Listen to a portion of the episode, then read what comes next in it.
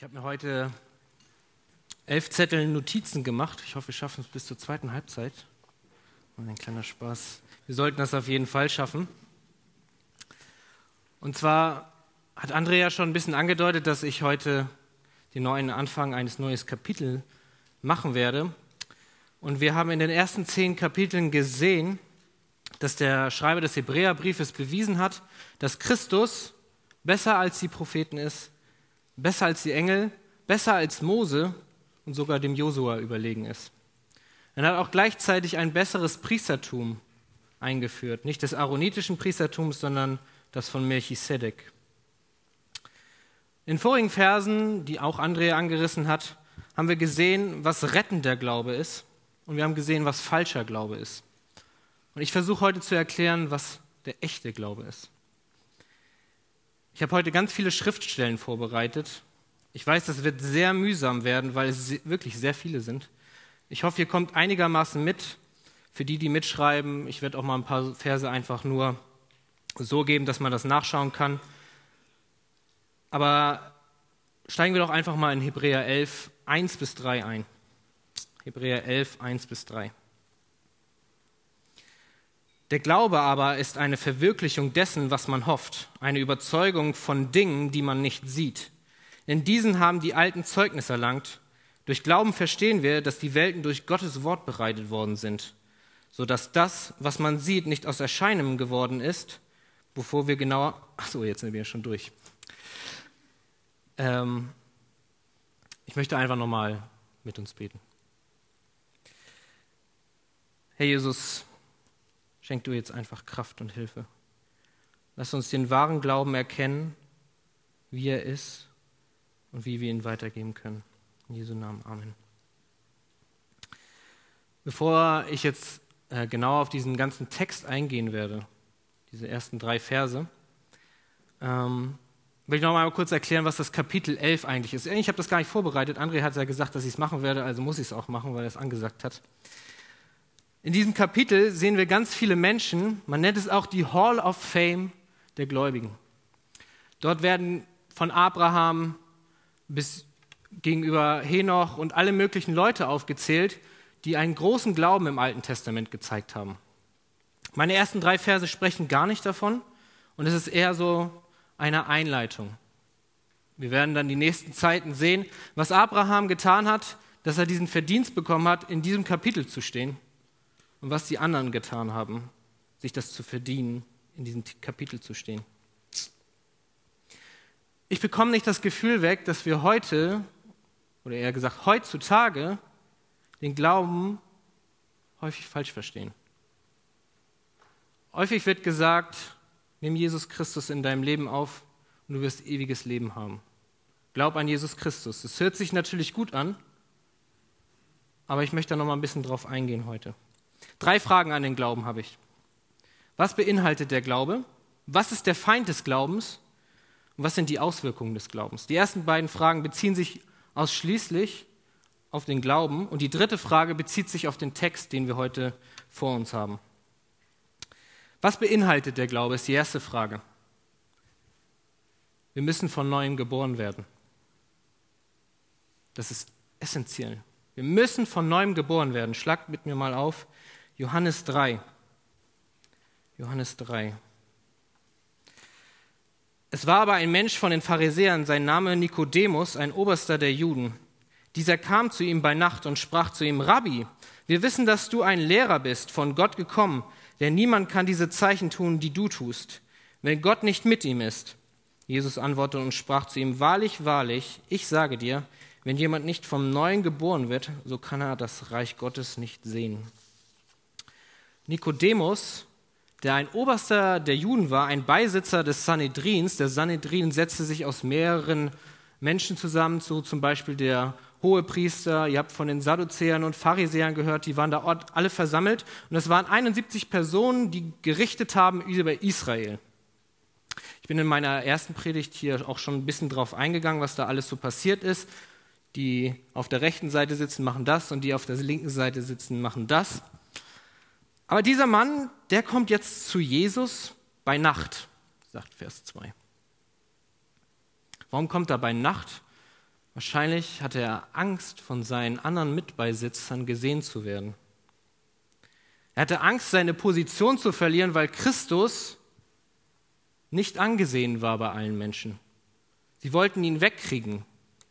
Und deswegen kam er bei Nacht, um nicht von allen gesehen zu werden.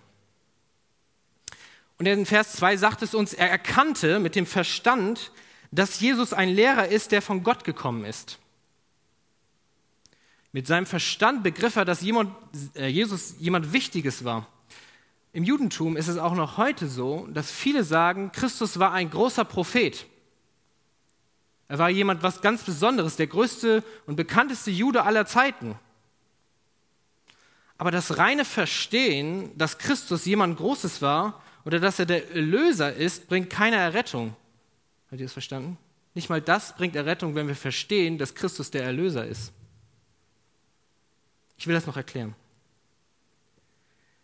Christus zeigt ihm im Vers 3, dass er vom Glauben gar nichts verstanden hat.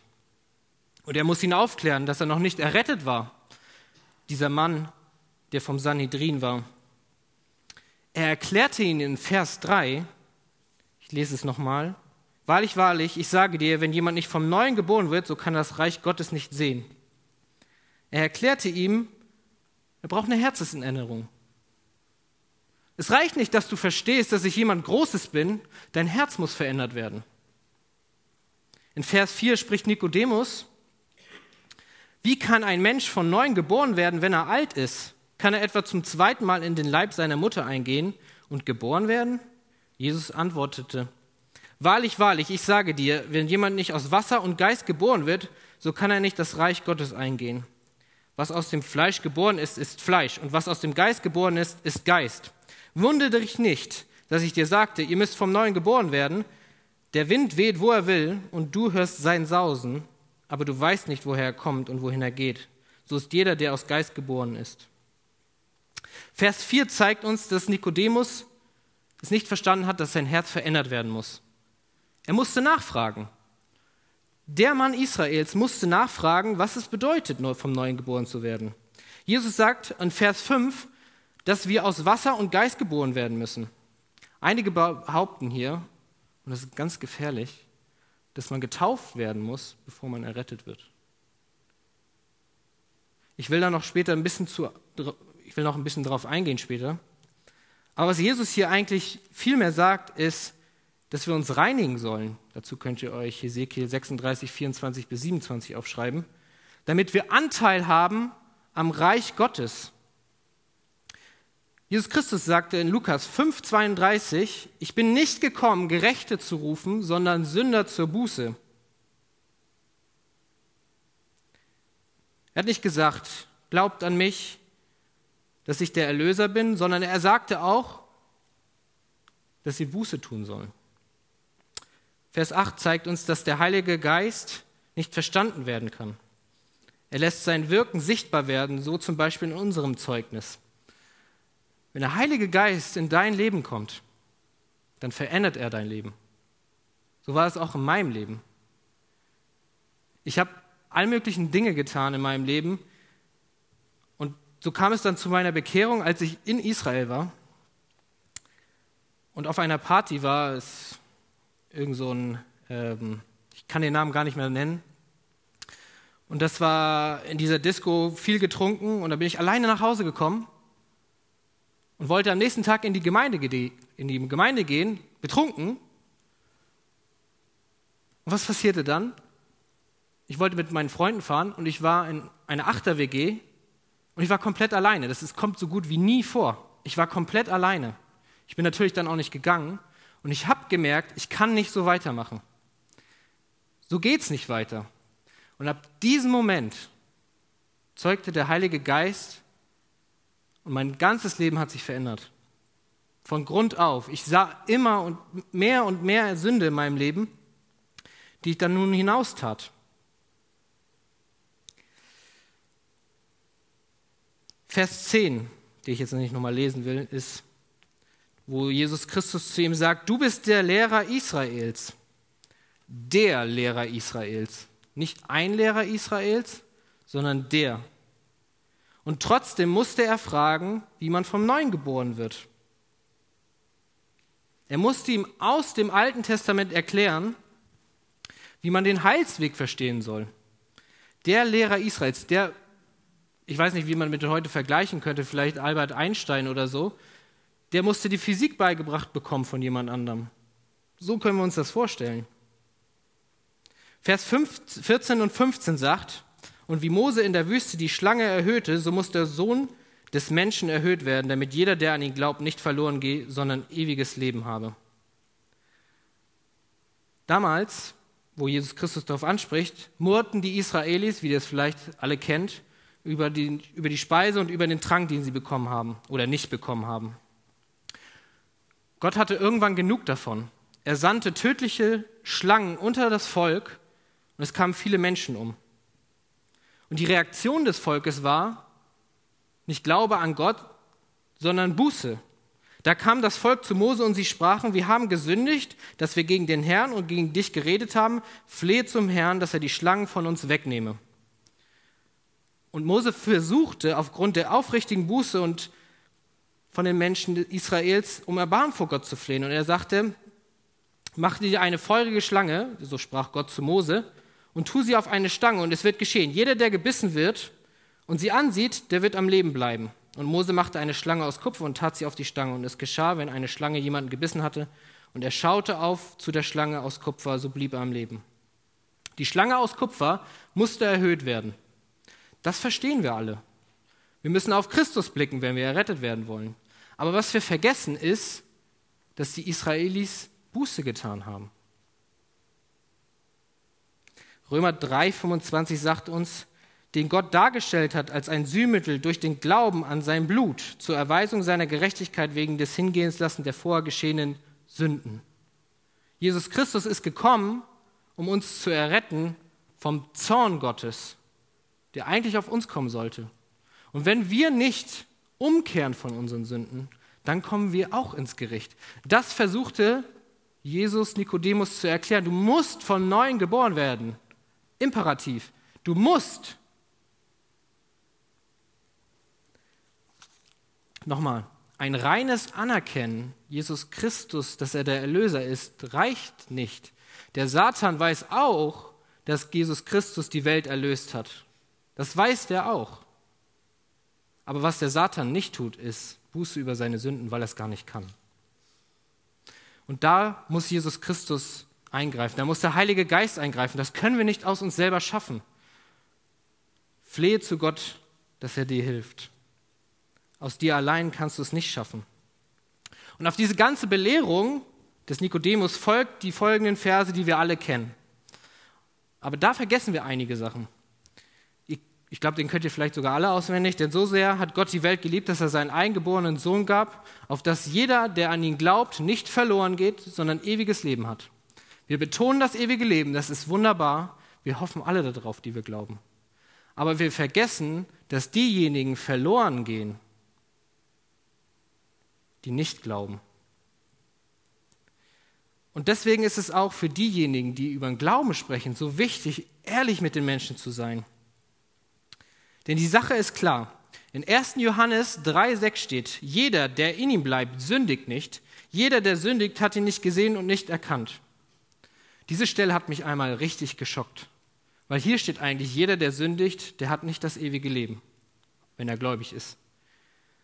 Ich will euch ein bisschen äh, die Aktion aus dem Vers nehmen. Das, das, der griechische Wortlaut ist eigentlich viel eher, dass derjenige, der fortwährend in der Sünde, die er weiß, lebt, der ist nicht in Christus. Und das vergessen wir. Aber er sagt auch, wenn du in deinem Leben Sünden hast, die du noch nicht bekannt hast, so komme im Gebet zum Herrn und dort steht dann in 1. Johannes 1,9, wenn wir unsere Sünden bekennen, so ist er treu und gerecht, dass er uns die Sünden vergibt und uns reinigt von aller Ungerechtigkeit. So gnädig ist unser Gott, dass er wirklich jede Sünde in deinem Leben übersieht. Und André, ich glaube, André war es bestimmt, oder einer davor, Jesus Christus, Gott, der allmächtige Gott, vergisst sogar deine Sünden. Er wirft sie ins Meer. Er erinnert sich nicht daran, das können wir nicht verstehen, aber er, er denkt nicht dran. So gnädig ist unser Gott. Heißt das jetzt, dass wir auf, sagen wir jetzt mal, ich mache ja die Straßenmission. Heißt das jetzt, dass ich da zu den Leuten gehe und hey, sag so, ah, du bist leicht bekleidetes Mädchen, Sünderin. Das mache ich bestimmt nicht. So meine ich das hier nicht. Was ich vielmehr meine, ist, dass wir die Leute konfrontieren sollen, hey, das, was du in deinem Leben hier gerade tust, davor kannst du nicht vor Gott bestehen. Du liegst mir am Herzen. Es ist mir wichtig, dass du das erkennst. Aber so in diesem Lebensstil kannst du nicht weiterleben, wenn du vor Gott bestehen willst. Ich gebe mal ein Beispiel. Paulus, der vor dem Hohen Rat in Jerusalem sprach, rief, rief äh, rufte eine Spaltung hervor. Und zwar ging es darum, dass er sich verantworten wollte. Und das tat er vor den äh, Pharisäern und Sadduzäern. Und äh, wie ihr vielleicht wisst, die Sadduzäer, die glaubten nicht an die Auferstehung der Toten und nicht an Engel. Und Paulus, der gewiefte Paulus, sagte, ich glaube an die Auferstehung der Toten. Und dann gab es natürlich einen Clinch zwischen den Pharisäern und Sadduzäern. Und äh, die römischen Kommandanten und äh, römischen Soldaten hatten Angst, dass sie Paulus töten würden und führten ihn erst einmal weg. Sie, sie hatten ihn Gewahrsam und äh, was dann passierte, waren, dass einige Juden sich gegen Paulus verschworen. Sie, lagen, sie legten einen Fluch auf sich und dieser Fluch besagte, dass sie weder Speis und Trank nehmen wollen würden, bis Paulus tot ist. Als die, äh, die Römer davon erfuhren, brachten sie Paulus zu dem Statthalter Felix. Dieser Statthalter Felix war ein Prokurator von Judäa, ein ziemlich grausamer Mann. Und Felix machte dann eine Anhörung mit beiden Parteien, also mit den Juden und dem Paulus. Und Paulus durfte sich ab einem Moment rechtfertigen, wurde aber wieder von Felix unterbrochen. Und Felix sagte zu ihm: Du darfst noch mal kommen, ich will dich nochmal hören. Und beim nächsten Mal, als Paulus sprechen durfte, brachte er seine zweite Gattin Drusilla mit, die bereits vorher schon einmal verheiratet war und Felix aber ihr, sie von ihrem ersten Ehemann weggenommen hat. Paulus hätte durch Felix freigelassen werden können, weil er die Macht dazu hatte. Er hätte einfach nur freundlich sprechen müssen mit ihm, aber was Paulus tat, er verkündigte das Evangelium. Und in Apostelgeschichte 24, 25 steht, als er aber von der Gerechtigkeit und Enthaltsamkeit und dem zukünftigen Gericht redete, wurde Felix von Furcht erfüllt und er antwortete, für diesmal kannst du gehen. Paulus, der wusste, dass er in Ehebruch lebt, sprach über Enthaltsamkeit mit ihm. Er sprach mit Gericht über ihn. Und was, was, was ruft das in uns hervor? Wenn wir hören, du, du sollst nicht lügen, wenn wir hören, du sollst nicht töten. Wir wissen, dass wenn wir diese Sünden tun, nicht vor Gott bestehen können. Jesus gibt uns auch ein Beispiel in Matthäus 19, 16 bis 22. Und siehe, einer trat herzu und sprach zu ihm, Lehrer, was muss ich Gutes tun, um ewiges Leben zu haben? Schöne Frage. Es wäre aber toll, wenn jemand auf uns so zukommen würde und sagen würde, hey, was ist die Hoffnung in dir? Und da müssen wir auch beachten, dass seid jederzeit bereit zur Verantwortung gegen jeden, der Rechenschaft von euch fordert über die Hoffnung, die in euch ist. Könnt ihr euch mal vielleicht ein paar Gedanken machen, was ihr ihm sagen würdet. Jesus aber sprach zu ihm, was fragst du mich über das Gute? Einer ist gut. Wenn du aber ins Leben eingehen willst, so halte die Gebote. Das ist ein bisschen konfus. Wir haben eigentlich ein bisschen immer was anderes gelernt hier in der Arche. Aber Jesus Christus sagt, wenn du aber ins Leben eingehen willst, so halte die Gebote. 3. Mose 18,5 sagt, und meine Satzungen und Rechte sollt ihr halten, durch die der Mensch, wenn er sie tut, leben wird. Ich bin der Herr. Das heißt eigentlich, wenn du das ganze Gesetz halten kannst, dann kommst du ins ewige Leben. Wenn du alles hältst, was in dem Gesetz steht, was Jesus Christus gepredigt hat, dann kommst du ins ewige Leben. Ah, dann kann, kann man sich ja denken, ja, kann ich es ja doch schaffen irgendwie. Vielleicht kann ich ja doch meinen Weg zum Himmel bahnen. Weiter geht's in Vers 18. Er spricht zu ihm, welche? Jesus aber sprach, du sollst nicht töten, du sollst nicht Ehe brechen, du sollst nicht stehlen, du sollst kein falsches Zeugnis ablegen, ehre den Vater und die Mutter und du sollst deinen Nächsten lieben wie dich selbst. Dann geht's weiter. Der Jüngling spricht zu ihm, dies alles habe ich beachtet. Was fehlt mir noch? Er sagt, dies alles habe ich beachtet. Was fehlt mir noch? Prinzipiell hätte er jetzt den Weg in den Himmel gekriegt. Es gibt drei Möglichkeiten seiner Aussage. Erstens, er leidet unter grober Selbsteinschätzung. Ich arbeite gerade in der Psychiatrie, das würde man narzisstische Persönlichkeitsstörung nennen heutzutage.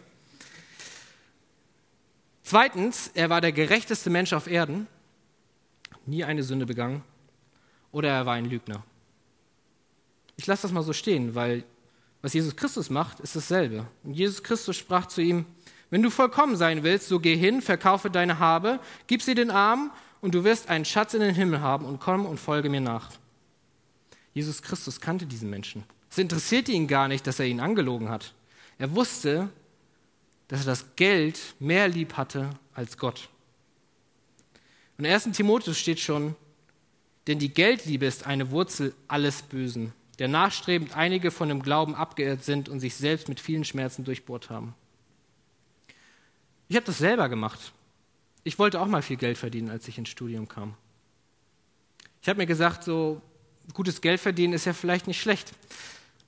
Ich war ein bisschen naiv, ich bin in die Pflege gegangen. Ich habe gedacht, da kann man Geld verdienen. Ähm aber was ich euch sagen will, wenn ihr noch kurz davor steht oder irgendeinen Job zwischen Jobs wählen könnt, guckt nicht auf das Geld. Es kann gefährlich sein. Kann wirklich gefährlich sein. Das habe ich selber erfahren.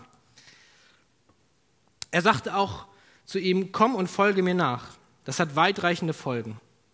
Und zwar sagte Jesus Christus nicht nur an dieser einen Stelle, komm und folge mir nach, sondern er sagte auch, wer nicht sein Kreuz aufnimmt und mir nachfolgt, ist meiner nicht würdig. Das Kreuz ist ein Zeichen der Schmähung, der Gewalt und des Todes. Das ist, was Jesus von uns verlangt. Gib dein Alles. Ich will dein Alles. Ich habe alles für dich gegeben, aber jetzt gib du auch dein Alles. Jetzt ist natürlich Sache. Können wir das? Natürlich können wir das nicht. Der Heilige Geist hilft uns. Jesus handelte aber nicht, in Amerika sagt man seeker-friendly, besucherfreundlich. Die Entrückung.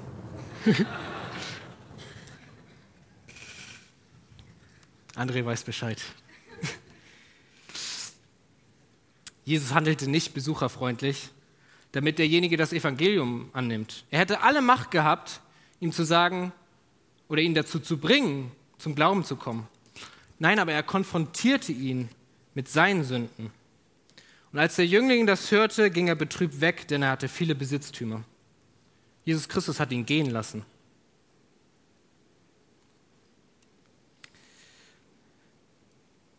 Wenn du ihm nicht nachfolgst und deinen Reichtum nicht aufgibst oder nicht aufgeben möchtest, das heißt nicht, dass wir nicht reich sein dürfen. Das, das ist nicht, was es meint. Aber bist du bereit, deinen Reichtum für Christus aufzugeben? Das ist es, was es meint. Bist du bereit dazu, wenn du ein paar Geldanlagen hast und jemanden in Not siehst, ihm auszuhelfen? Oder willst du das lieber bei Amazon Prime irgendwas bestellen? Galater 3,24 sagt, also ist das Gesetz unser Erzieher gewesen auf Christus hin, damit wir aus Glauben gerechtfertigt würden. Das Gesetz rechtfertigt nicht, der Glaube gerechtfertigt. Aber das Gesetz zeigt uns, wer wir sind. Die Reformatoren sagten bereits, dass das Gesetz ein Riegel ist. Es hält das Böse in den Schranken. Es ist ein Spiegel, es offenbart, wie böse ich eigentlich bin, wie schlecht ich eigentlich bin. Dass ich überhaupt Christus brauche, offenbart es mir. Und es ist eine Regel für das christliche Leben. Deswegen ist es so wichtig, die Menschen zur Umkehr aufzurufen, weil Jesus es selber tat. Tut Buße und glaubt an das Evangelium. In Markus 1, 15.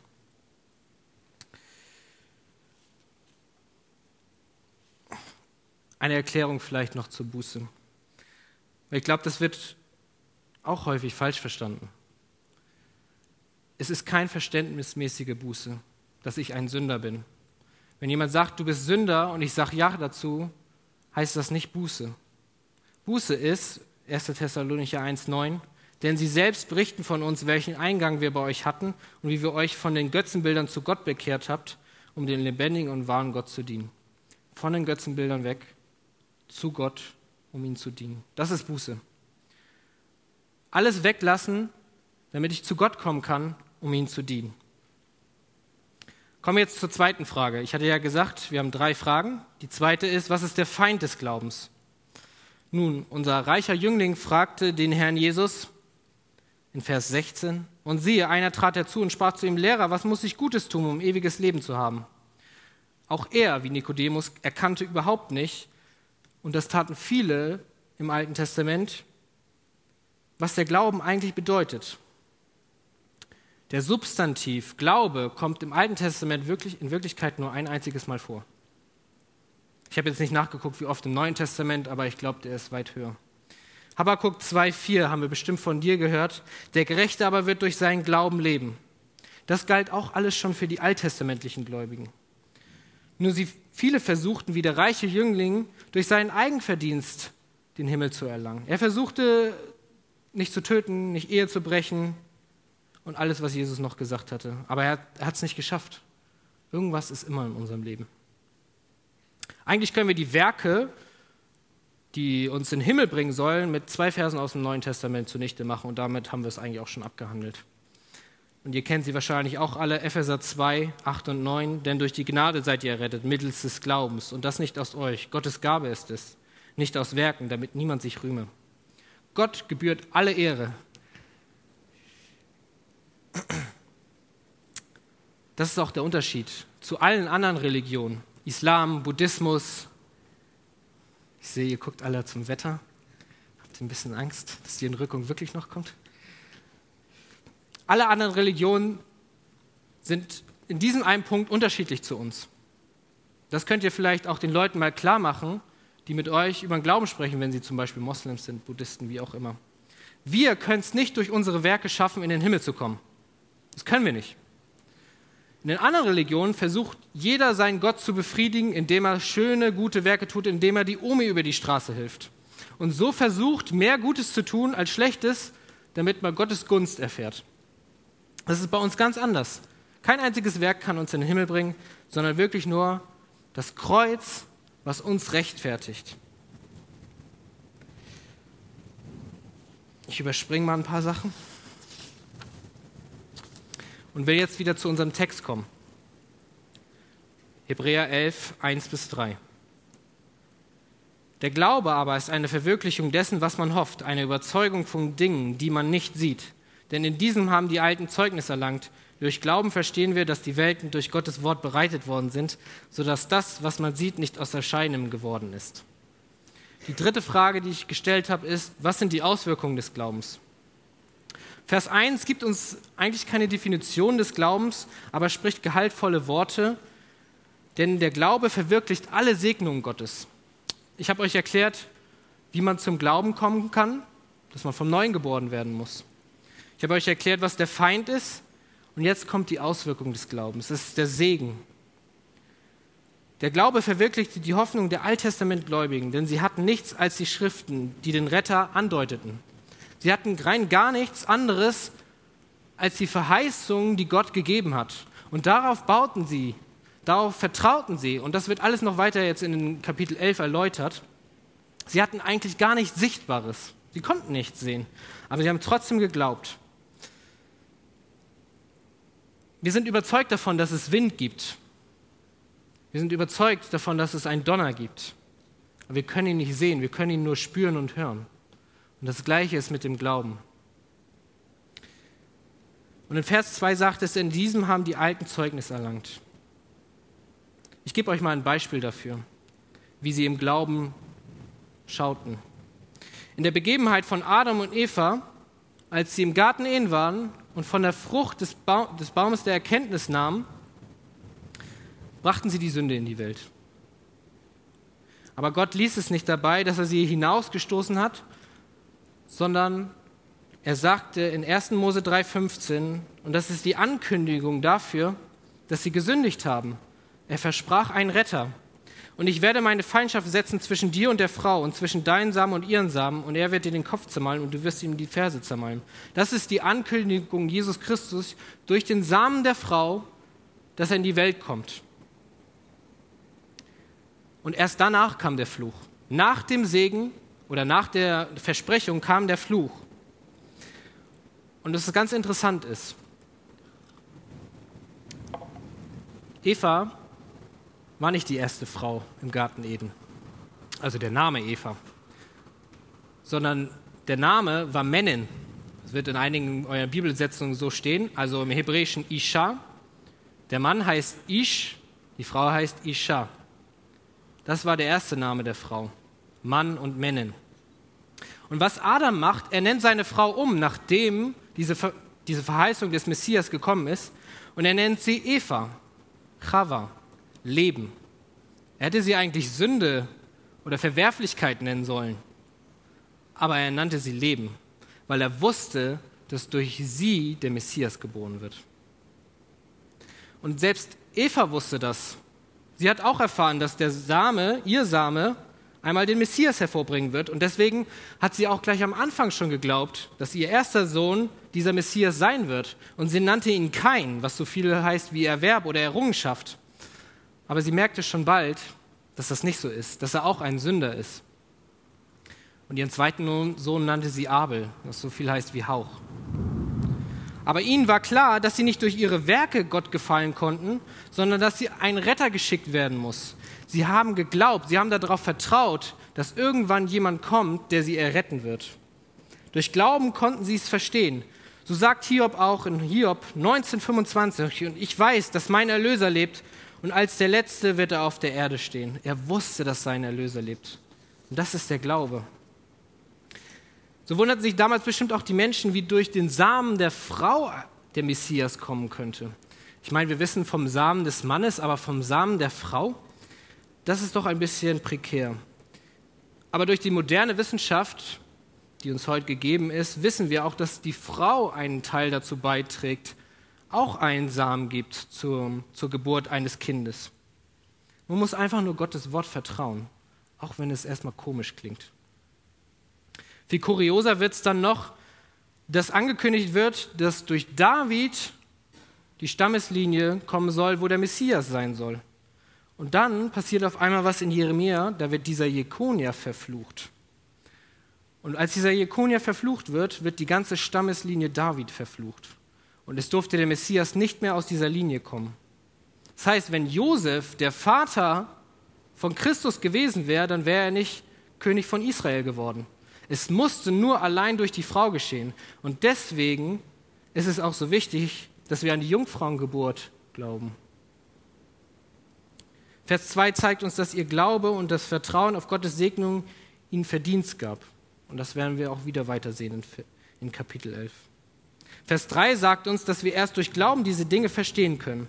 Johannes 5,13 sagt: Dies habe ich euch geschrieben, damit ihr wisst, dass ihr ewiges Leben habt, damit ihr glaubt an den Namen des Sohnes Gottes. So wird auch das ewige Leben, was so unverständlich ist, von der Ewigkeit bis zur Ewigkeit dass dieses Leben wird uns erst klar werden. Durch Glauben. Wir können es gar nicht, wir können es eigentlich gar nicht realisieren, aber wir wissen, wenn Gottes Wort das sagt, dann stimmt es. Und das kann man erst durch Glauben. Er spannt den Norden aus über der Leere, hängt die Erde auf über den Nichts, steht in Hiob. Und wieder, durch die moderne Wissenschaft können wir erst wissen, dass die Erde wirklich über den Nichts hängt. Aber wenn wir unser Vertrauen auf Gottes Wort bringen, dann können wir das auch schon vorher glauben, bevor wir das überhaupt wissen, bevor die moderne Wissenschaft uns das überhaupt offenbart. Weil Gottes Wort hat uns das schon längst offenbart, dass es so ist. Wir müssen nicht alle wissenschaftliche Probleme ergründen, die uns vielleicht noch in der Bibel vorkommen. Und ich sage euch, alles, was in der Bibel steht, ist wahr. Alles. Kein Fehler. Und deswegen ist das Bibel unser Fundament. Und deswegen nennen wir uns auch Fundamentalisten. Oder einige von uns. Das ist ein komisches Wort heute, ich weiß, aber es sagt eigentlich nur aus, dass das hier unser Fundament ist und dass wir darauf alles bauen. Dass wir unser ganzes Vertrauen darauf legen. Wenn du heute noch nicht alles verstehen kannst, was auf der Welt vor sich geht, vertraue aber auf das Werk Christi. Er hat den Zorn Gottes am Kreuz getragen für dich. Alle Schuld, die du in deinem Leben begangen hast, hat er auf sich genommen. Und er hat den, der von keiner Sünde wusste, für uns zur Sünde gemacht, damit wir ihn ihm zur Gerechtigkeit Gottes würden. Kehr um von deinen Sünden. Glaube und vertraue Jesus Christus allein, dass er dich erretten kann. Und dann können wir auch Apostelgeschichte 1631 auf uns zubringen. Glaube an den Herrn Jesus und du wirst errettet werden. Amen.